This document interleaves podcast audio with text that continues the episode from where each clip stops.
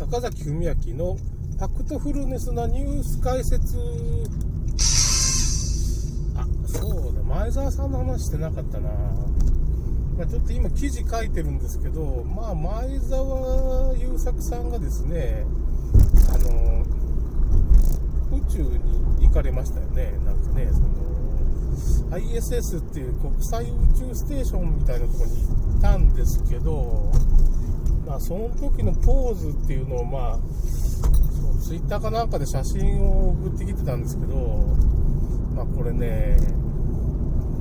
悪魔、バホベットっていう、まあ、像があるんですよね。こうなんかその、角が生えた、まあ、ヤギみたいな顔をしててね、まあ、羊の足みたいなしてて、まあ、変なポーズして、悪魔の像って言われてるんですけど、これと全く同じ像ポーズをしてるんですよね、宇宙でね。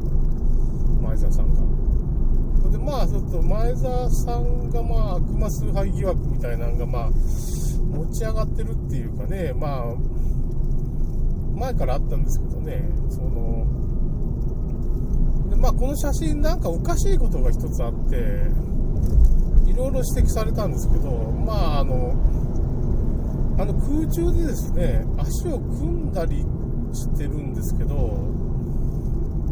実際その組むことはいくら無重力でもそういう足を組んだままこう、やるっていうことはちょっと人体の構造上難しいらしいんですよね。だから、これ合成画像なんじゃないかっていう疑惑が一つ出てますね。あとまあその、ソユーズの中でまあその、向こうの宇宙飛行士と一緒にこう、まあ、団らんしてるっていうかね、前澤さんが真ん中に映ってやってるんですけどね、ソ連のね、宇宙。まあ、もう、パッと見スタジオ撮影に見えるし、まあ、まあ、宇宙の CG って、まあ、CG って言ったけど、宇宙のそのソユーズから見える外の風景が、まあ、CG っぽいんですよね。もう完全にこれ CG でしょ、みたいな感じで、まあ、CG、CG してるって感じで、なんか本当にこんなんないだろう、みたいな感じになってるんですよね。それと、まあ、そのソユーズっていう、まあ、国際宇宙船、宇宙船 IS ですかね。ソユーズじゃないか。国際宇宙船 ISS の中で、まあ、まあ、こっち側の手前にいる、まあ、宇宙飛行士が奥に行って、まあ、席にこう戻るシーンがあるんですけど、その時に、ついつい横の、まあ、宇宙飛行士、ソ連のね、ソ連っていうか、まあ、ロシアですかね。まあその、ワイヤー引っ張っちゃう。でも、ワイヤーに釣られてるんですよね、宇宙飛行士っていうのは。あの宇宙はないんですよ。まあね、あの、ワイヤーをこうつけて、浮遊してるように見せてるんですよ。あの、宇宙飛行士っていうのは。宇宙詐欺っていうのがちょっと分かってて、若月、若田光一さんだったかね。若田光一さんがワイヤーつって、あの、なんていうのかな、あの、ミッションインポッシブルみたいなんで、こう、なんか、ワイヤーで釣られてるトム・クルーズがね、シーンがあるじゃないですか。あんな感じでこう、浮いてるっていう動画がさ、出回ってるんですよね。なんていうのかな、その、隠し忘れたんでしょうね、ワイヤーをね。そのマスク処理って言っても画像を処理して、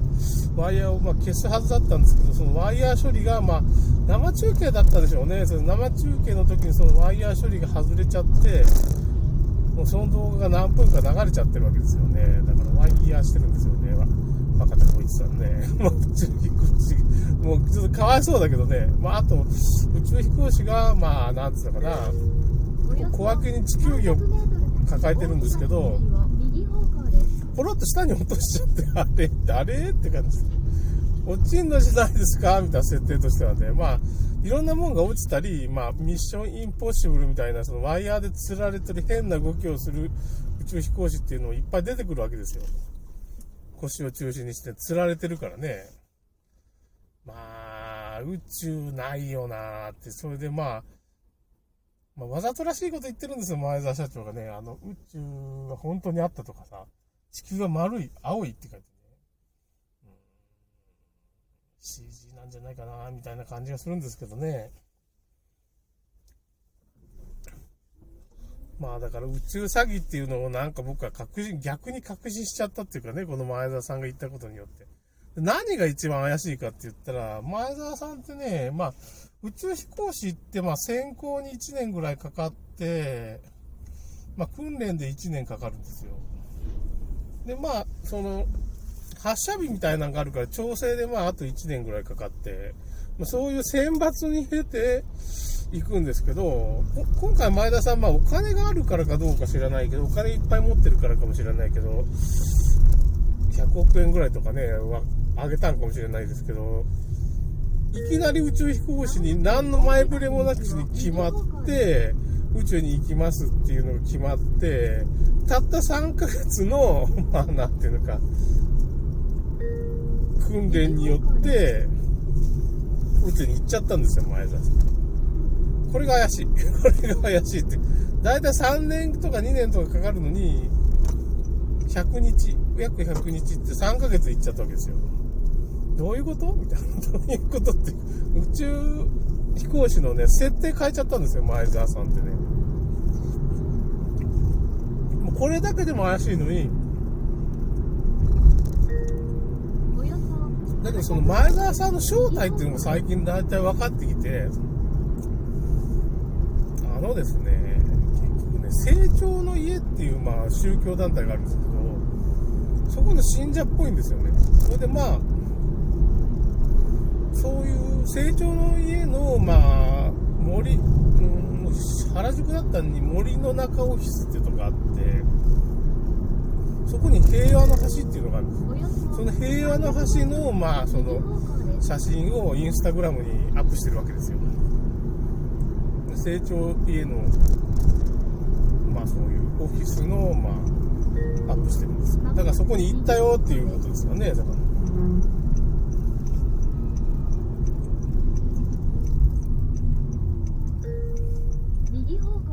だからそういう、創価学会っていうかね、そういう人脈の中って、創価学会のまあ広告塔みたいなことをやってるっていうことですよね。ああ、成長の家なんですけど、成長の家と創価学会も、全部繋がってるんですよ、あの、創価学会って言っちゃうと。まあ、成長ねも創価学会も、大本教っていう教団があって、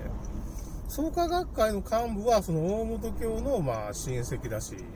親戚なんですよ、もうね。それで、谷口正治っていうのは、成長の家の幹部の人は、創価学会じゃなしに、その大本教の幹部だった人なんですよ、もともと。あと、世界旧世教とか、結構たくさんある、まあ、宗教団体、信仰宗教が、大本教っていう、出口鬼三郎っていう人と、出口直っていう人が作った、まあ、昔、その伝説の宗教なんですけどね、の関係者なの。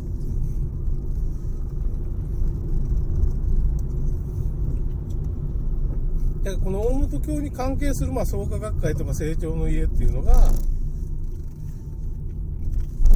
公明党とか、安倍総理とか作って自民党を動かしてるんですよ。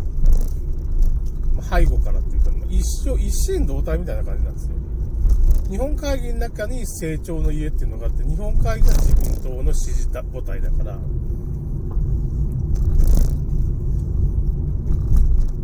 そこと組んで、安倍総理とか福田総理とか、小泉とかいろんな人がいるんですけどね、その、その人たちはまあ、イルナミティ13血族のリケっていう、そういう組織に、リケっていうのはまあ、李氏朝鮮って言ってね、韓国の前に朝鮮の国があって、そこのまあ、王子と天皇家のまあ、その、女性が政略結婚したんですよね、日韓併合の時に。その時生まれた子供が安倍総理の晋っていう名前なんですけど、安倍総理のお父さん、安倍晋太郎なんですよね。それで心臓が生まれて、まあ、安倍総理はその、利家の血筋をついてて、まあ、この利家っていうのはユダヤ人っていうかね、中国のユダヤ人って、まあ、失われた十二種族の方のね、そのスファラディユダヤ人なんです。で、そのユダヤ人の人脈っていうのは群馬人脈なんかもあるんですけど、群馬福田総理だとか中曽根とかいっぱい総理が出てるじゃないですか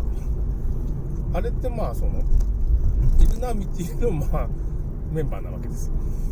歴代総理が、まあ、佐藤総理岸総理とか。あの吉田総理とか。もう有名なまあ大体総理大臣っていうのは福田総理なんかもそうだけど。あれは群馬人脈なんですで尾身会長もそうだし、河野大臣も群馬だし、群馬人脈なんですよね。なんかイルナミティの理系なんですよね。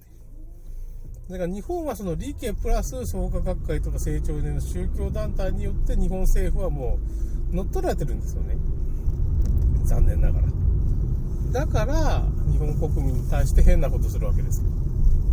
向こうはユダ、まあ日本人の中にも40%はユダヤ人なんです日本人って。ヤップ遺伝子っていうのが入ってるから、ユダヤ人と同じ遺伝子を持ってて、古代日本にユダヤ人が来てて、百済とか新羅とかあれも全部ユダヤ人なんですよ。ほんと冗談抜きで。朝鮮半島にいた人は。韓国人とかじゃ今の韓国人はどうなんかわからんけど、かつての韓国人っていうのはそういう、まあ、文明を持ってたっていうか、まあ、ユダヤ人が多いんですよね、結構。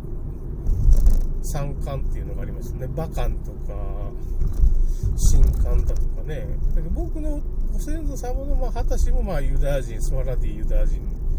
で、まあ、その中のまあトライ人の一つではあるんですよね。だか